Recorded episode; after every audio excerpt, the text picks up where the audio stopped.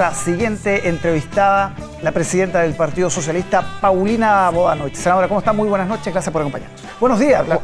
La, costumbre. La costumbre. estamos en directo aquí a 20 para la una de la tarde. La costumbre con Tele 13 Noche. Hola, Álvaro. Oiga, eh, el caso Democracia Viva nuevamente em, golpea en dos frentes, ¿no? El informe lapidario del Contralor de la semana y la entrevista de Catalina Pérez. Una mirada general antes de entrar al detalle.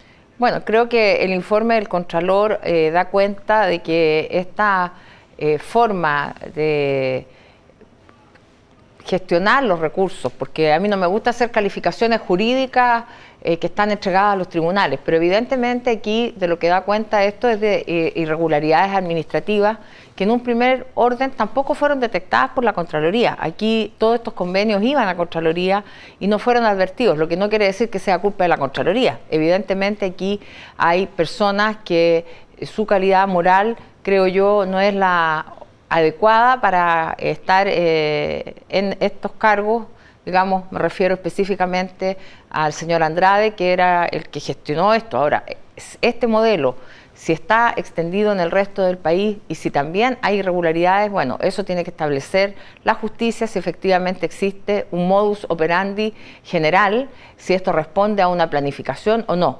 Pero sí creo que desde la política nos tenemos que hacer responsables de cambiar muchas cosas. Aquí hay que modernizar el Estado, tenemos que salir a ver eh, cómo eh, el Estado es capaz de responder con eficiencia porque fíjese que la justificación de que existan estas fundaciones y no las distracciones de fondos, pero las fundaciones es que el Estado es ineficiente. Entonces, ¿por qué no ha, no ha, llegado tal vez el momento de que nos preguntemos si tenemos que modernizar el Estado y hacerlo más eficiente, dar otro orden a las cosas? Yo creo que tenemos que abordar esa discusión, que no es una discusión de derecha ni de izquierda, es una discusión de país. Hay que hacer un acuerdo por la modernización del Estado urgentemente. Bien, antes de seguir con los detalles, le invito a revisar, ya tenemos en video la declaración de la diputada Catalina Pérez, que en síntesis señala que en la primera semana de junio ya puso antecedentes tanto al gobierno a través de la ex subsecretaria de Vivienda como a su partido a través del ex presidente, el senador Latorre, de la denuncia en Antofagasta. Revisamos. Y luego en junio ya me llegan denuncias de irregularidades y, y frente a eso tomo inmediatamente tres acciones. Informo todo a mi partido, eh, me dirijo a conversar con autoridades de gobierno y recurro en mi rol de parlamentaria inmediatamente a, Contraloría, teniendo además claro que no tengo absolutamente nada que, que, ocultar.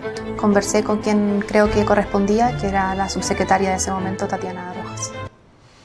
¿Cuánto cambian las cosas lo que escuchamos eh, en términos de la semana? Siempre se habló del 16 de junio cuando aparece el, informe en el medio Timeline, pero ella dice ya la primera semana de junio el gobierno sabía, la subsecretaria sabía. Bueno, ella señala ahí que había una denuncia de la asociación de funcionarios. Yo recuerdo eso como el hito, no recuerdo la fecha, pero sí recuerdo que ese hito marca un antes y un después cuando hay una denuncia formal de parte de las asociaciones de funcionarios y que a partir de eso eh, el gobierno eh, o el ministro Montes toma conocimiento de ello. Eh, la verdad es que la relación de, con los Ceremis, con eh, la, fiscalización de recursos, le corresponde al jefe del servicio y por eso tal vez Catalina Pérez dice yo tomé contacto con quien creí que era la persona dentro del gobierno que debía conocer esto, que era la subsecretaria, porque efectivamente son los subsecretarios, los jefes de servicio y quienes deben hacer el control financiero y también la relación con los Ceremis.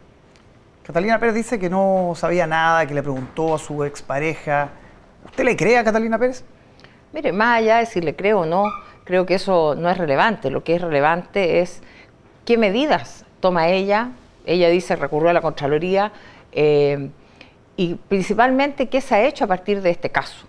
El ministro Montes en su momento viajó a Antofagasta, llevó todos los antecedentes, eh, se entrevistó con la Fiscalía se han puesto todos los mm. antecedentes a disposición de la justicia. Se tomaron acciones correctivas y lo dijo el Contralor en su informe porque eh, en, frente a la, en el Congreso, el Contralor también dijo, todas las medidas que propuso la Comisión Jaraquemada, creada a partir de esto para mayor transparencia y probidad, todas esas medidas las ha adoptado el gobierno, o sea, enviando proyectos de ley y ahí la responsabilidad la tenemos los parlamentarios de darle una pronta tramitación a aquello En segundo lugar, medidas administrativas que se han corregido. Y en tercer lugar, en la ley de presupuesto se cerraron todas esas válvulas por donde se coló la corrupción.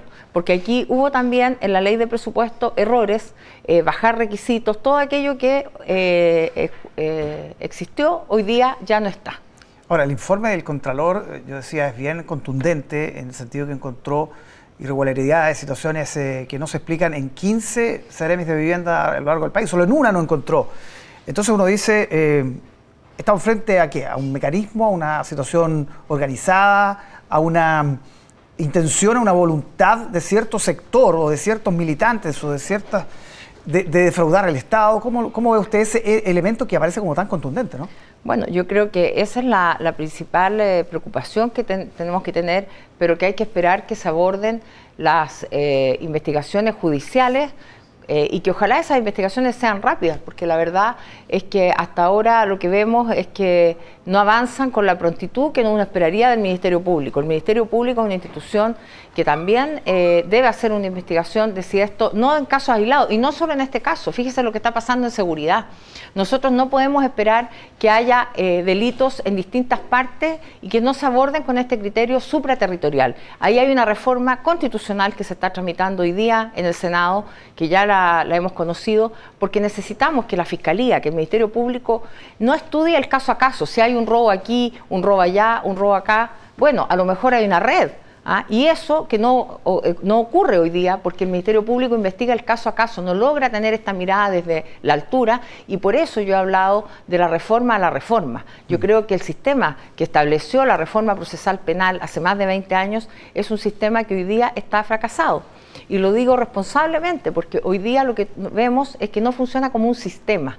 No hay un, sistema que uno diga parte con la eh, detección de problemas con inteligencia, tenemos falencias porque no tenemos una ley de inteligencia. Mm. Tenemos problemas en el Ministerio Público para investigar aquellos delitos que son más graves y darle curso a eso con una investigación supraterritorial y con unidades de análisis criminal importantes. tenemos problemas con los jueces. Termino seguridad, pero tenemos problemas con los jueces. Quiero retomar algo que dijo usted.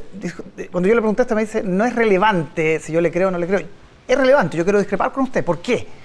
Porque ahí ella está entregando una versión donde eh, apunta básicamente, eh, encapsula las responsabilidades en la ex subsecretaria de Vivienda y en el senador Latorre. Él dice, ella dice, no, no sabía Giorgio Jackson, no sabía Miguel Crispi, por lo tanto no sabía el presidente. ¿Podemos creer eso? de personas que se conocen desde, yo creo la juventud, digamos, desde en, en derecho la culpa grave equivale al dolo. Entonces, si ella supo o no supo, eh, si le creyó a su pareja o no le creyó a la pareja, esos son temas del ámbito eh, interno de su relación. El problema es el efecto que produce esto ¿ah? y los hechos que a partir de esto se conocen y la actitud que ella toma como parlamentaria respecto a esto, porque si ella terminó su relación sentimental o no, no es algo que a nosotros, al menos a mí, me incumba ni me importe. Sí me importa saber qué grado de participación tuvo ella en esto, si hubo efectivamente tráfico de influencias o no lo hubo ¿ah? porque evidentemente que eh, la persona eh, que está involucrada, en este caso ella dice afectivamente, yo no puedo decir nada más porque no conozco la realidad hasta que no sea establecida judicialmente. ¿Pero pudo haber hecho más ¿Ah? con los antecedentes que tenía? Ella dice que fue a la Contraloría, que se lo entregó al jefe de su partido. Pero le preguntan ¿ah? en enero.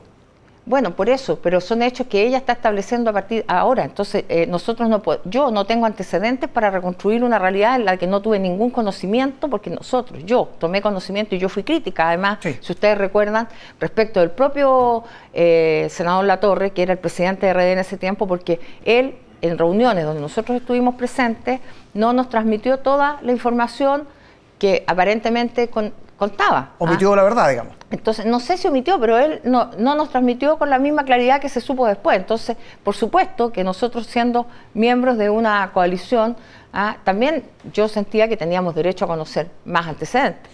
Entonces yo no puedo hoy día juzgar si ella supo en enero no supo. Por eso que creo que los hechos relevantes son, a partir de que ella toma conocimiento, ¿qué hace? Lo pone en conocimiento de la subsecretaria, ¿qué hace la subsecretaria? ¿Qué hace el gobierno?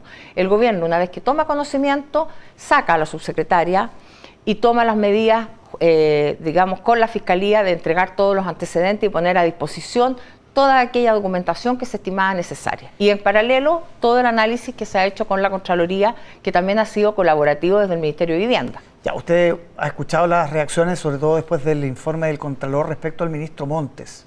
Eh, si hay irregularidades en 15 de las 16 seremías, eh, o no supo, o no tomó las decisiones, o no enfrentó, o no investigó, eh, desde la oposición dicen vamos a levantar de nuevo una acusación constitucional o se tiene que ir. ¿Qué piensa usted que la presidenta del partido? Bueno, si hay una acusación constitucional, ustedes saben, yo soy senadora y no puedo pronunciarme anticipadamente porque estaría evidentemente, eh, eh, digamos, implicando mi voto.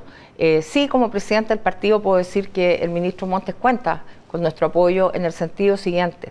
Él es una persona de reconocida trayectoria pública eh, incluso en otro canal estaba el senador Galilea, de RN, presidente de RN, y dijo lo mismo, dijo, yo no tengo dudas de la calidad moral del de, eh, el ministro Montes. Eh, por lo tanto, creo que Montes es una persona que se defiende solo, digamos, a su trayectoria habla por él.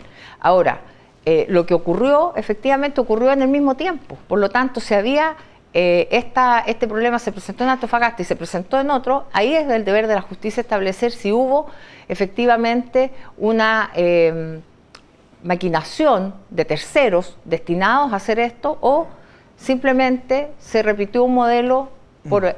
Es verdad lo que usted dice, eh, reconocen eh, en la oposición que fue un muy buen diputado, un muy buen senador, pero esa trayectoria lo blinda de esta responsabilidad. Mire, es que no se trata de blindar, yo creo que aquí todos quienes participamos en política y más los ministros y subsecretarios, sabemos que existen responsabilidades, pero también creo que hay que ser justos porque el ministro, eh, tal como lo demostró en su momento, él tomó las medidas adecuadas en cuanto tuvo conocimiento de los hechos. Ahora, claro, hoy día se conoce que esto era a nivel nacional, pero quien finalmente estaba a cargo de eso era la subsecretaria, fue ella la que, eh, quien se ejerció respecto de ella la responsabilidad política en su momento por el presidente. Usted sufrió un robo hace algunos días, eh, senadora. Hoy día mismo el, alcalde Charp también. Eh, usted fue bien crítica eh, durante esa jornada y ahora nos decía, el Ministerio Público no está avanzando a la velocidad que está, que está avanzando. Esas críticas, ¿cómo se las ha planteado a la responsable de la seguridad, que es la ministra del Interior? Mire, lo que pasa es que nosotros tenemos, hay, hay distintos niveles. Ah, eh, yo he participado de esta discusión y hoy día soy miembro de la Comisión de Seguridad. Antes, en el segundo gobierno del presidente Bachelet, me tocó tramitar la ley de fortalecimiento del Ministerio Público y por lo tanto tengo varios años involucrada y después fui consejera del Colegio de Abogados. Tengo varios años involucrada en lo que es eh, la crítica al sistema eh, procesal penal chileno. Un sistema que se fue desvirtuando con los años, un sistema que tiene una mala aplicación eh, por parte de los tribunales, y no quiero decir que son todos los jueces, pero sí tenemos interpretaciones, incluso de la Corte Suprema, que son bastante reñidas con el sentido común. Eh, discutir si una persona que está en el antejardín, ah, yo puedo ejercer la legítima defensa respecto de ese ciudadano que está en el antejardín, porque si el antejardín es o no propiedad donde yo pueda ejercer eh, mis derechos, me parece que es una discusión que doctrinariamente, intelectualmente, académicamente es sumamente interesante. Pero yo al menos no tengo duda que si encuentro un fulano en el antejardín de mi casa, tengo derecho a defenderme. Entonces, hemos llegado a límites que riñen con el sentido común en la aplicación de las leyes. Por lo tanto, ahí estamos consagrando finalmente la impunidad. Cuando se habla de la puerta giratoria, y recordemos que el presidente Piñera en su primer gobierno, su oferta era se, se acabó la fiesta ese era su eslogan. ¿ah? Fin a la puerta giratoria. Bueno, llevamos desde esa época, ahora, ¿cuántos años? Eh, 13 años, discutiendo nuevamente la puerta giratoria. Entonces, ¿hasta cuándo vamos a seguir soportando? Y no lo digo porque yo haya sido afectada, porque tal como fui afectada yo, hay miles de chilenos que son afectados diariamente, no solo con eh, robos en sus casas, sino con abordazos. Un amigo mío eh, hace dos semanas le robaron el auto en Maipú a la una de la mañana en un semáforo ah, y, eh, a, otra amiga se sube un motochorro y le roba el celular de la mano en la puerta de su casa esperando el, Uber. Entonces, bueno, vamos, ¿qué más tenemos que esperar para tomar estas determinaciones? Esto no pasa porque le pase a ciertas personas. Y en, en, mi caso particular quiero decirles que la rápida acción de Carabineros no fue porque fuera yo, fue porque hubo un testigo, que fue el taxista, porque además hemos llegado a tal nivel de descaro que los delincuentes piden taxi por eh, aplicaciones. Entonces, ¿cómo podemos llegar a ese nivel? Ah, y el taxista, gracias a Dios, fue una persona que tuvo el sentimiento de pensar que tal vez en esa casa había quedado gente retenida y por eso fue a Carabineros y por eso llega Carabineros a la casa. Entonces aquí eh, tenemos eh, problemas de sistema. El, sistema no conversa, ni siquiera los delitos se ingresan de la misma manera en la Policía de Investigación, en el Ministerio Público y en Carabineros. Entonces llegó el momento de verdad de cambiar este sistema. Sí, en una semana además muy compleja con este secuestro ¿no? que hemos conocido en Rancagua, con el pago un rescate, que fue un hecho que reveló la ministra Toá, la ministra del Interior, y eso fue muy criticado porque eh, en este tipo de delitos no se dan detalles de las negociaciones. Ella no las dio, pero sí reveló el pago. Y para muchos eso marcó un punto de inflexión. Eh, recién ayer también hubo una situación muy parecida en Iquique con pago de rescate. Eh, ¿Se equivocó la ministra? Yo creo que el punto de inflexión está marcado porque no, no hay hechos que en, una, en un país son intolerables. Y cuando veíamos estas situaciones en otros países y nos extrañábamos, ¿ah? y tanto, por ejemplo, acá los embajadores de otros países decían, mire, este, este país, Chile es un país que nosotros lo quisiéramos, que pudiéramos salir un embajador a la calle sin protección. Bueno, ese momento se terminó y se terminó antes de ayer. Entonces, ¿Qué más tenemos que hacer como país para no ponernos de acuerdo? ¿Cómo vamos a seguir en la mezquindad política solamente en criticar las declaraciones y sin no ponernos de acuerdo? Yo soy presidenta de un partido, soy senadora, y yo llamo a todos quienes son presidentes de partido y parlamentarios a que realmente hagamos un acuerdo por la seguridad del país, porque esto ya no es un problema de algunos, es un problema país, es un problema del Estado de Chile de que no está en condiciones hoy día de garantizarle a las personas la más mínima libertad que es la de salir a la puerta de su casa. Le critican a la ministra Toa también eh, su postura con los atletas cubanos, eh, cuando dice que podrían estar turisteando cuando estaban pidiendo refugio y estaban dando entrevistas. ¿Le ha faltado mayor claridad al gobierno en ese tema? Porque sabemos que molesta al PC. Sabemos que al PC este tema no, no, le gusta. Entonces... Bueno, es que mire, no porque le moleste al PC, eh, eventualmente, no, no sé si le, verdaderamente le moleste. ¿Usted pero escuchado a Lautaro Carmona? Creo que la, la, es fácil esto politizarlo. Aquí hay derechos de personas, derechos humanos. Eh, los derechos humanos, nosotros como Partido Socialista hemos sido reiterativos en señalar que se defienden en Chile y se defienden en Cuba, en Nicaragua, en Venezuela y en todas partes del mundo.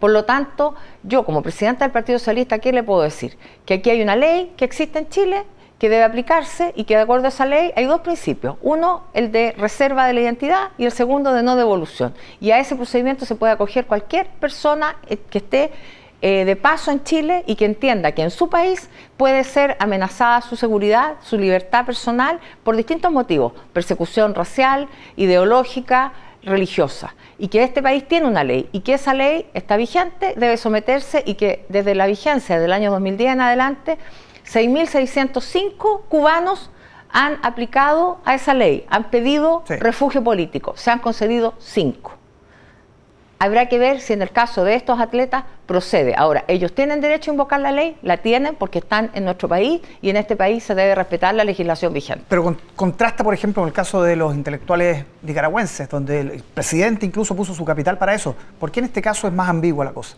Bueno, yo desconozco qué análisis se hacen al interior del gobierno respecto a esto, solo puedo transmitir la posición de nuestro partido y particularmente una visión jurídica que me parece que es la que corresponde. Esto no se trata de aprovechar por parte de la derecha eh, esta situación compleja que imagino que viven los deportistas cubanos que han pedido el, refugio político, aprovecharse de eso para hacer una crítica política a otros regímenes eh, y, hacer un aprovechamiento también para tratar de meter una cuña en el gobierno. Me parece que eso es mezquindad y también yo le pediría a la derecha que haga la crítica de los derechos humanos cuando se violan en Chile y en otras partes del mundo, porque finalmente eh, a veces se tiende a buscar solo en algunos regímenes las violaciones de derechos humanos.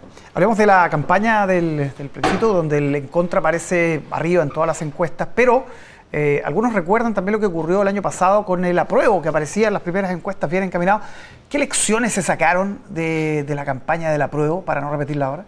Bueno, eh, quiero decirle que en el apruebo eh, a seis, o cinco meses nunca más eh, salió que, ganaba la prueba, así que estamos en un escenario bastante distinto porque hoy día estamos a 30 días o algo más y hay una tendencia por el en contra. Ahora, a mí no me llena de alegría estar en este momento, soy sincera. Creo que hemos dado muestras de la poca capacidad como país y no solo como políticos, de entender que las constituciones no se escriben para un momento que no se pueden presidencializar las discusiones de largo plazo y de país, eh, y que finalmente nos encontramos en un escenario donde debimos haber estado todos defendiendo un proyecto constitucional común que nos permitiera efectivamente eh, construir en el futuro, de acuerdo a las mayorías políticas que se construyeran en democracia, de acuerdo a los congresos, a las mayorías parlamentarias, finalmente hoy día estamos en un, eh, frente a un texto que divide, a un texto que no es bueno, a un texto que derechamente es malo, y es malo porque finalmente agota la discusión de temas que son temas de país y que deben resolverse democráticamente, no porque queden establecidos en una constitución que además se busca hacer la petria. Este modelo este texto lo que propone es una constitución que en la práctica se hace irreformable. Nos quedan dos minutos, senadora. ¿Qué pasa el día después? El 18 de diciembre se gana el, el en contra. ¿Qué va a proponer el Partido Socialista? Porque el PC, por ejemplo, dice esto sigue abierto, hay que esperar cómo se, cómo se desarrolla en el futuro. Ustedes van a apostar, por ejemplo, las reformas eh, en, el Congreso. ¿Qué van a hacer? Bueno, lo dijimos cuando nuestra comisión política adoptó la resolución de ir en contra de este texto. Eh, lo dijimos claramente, nos vamos a concentrar en resolver los problemas de los chilenos. Y los problemas de los chilenos eh, están aquí afuera, están en la previsión, que son pensiones de hambre, en muchos casos, están en la seguridad, están en la salud. Esos son los problemas que tenemos que resolver. Ahora, para esto, ¿qué tenemos que hacer?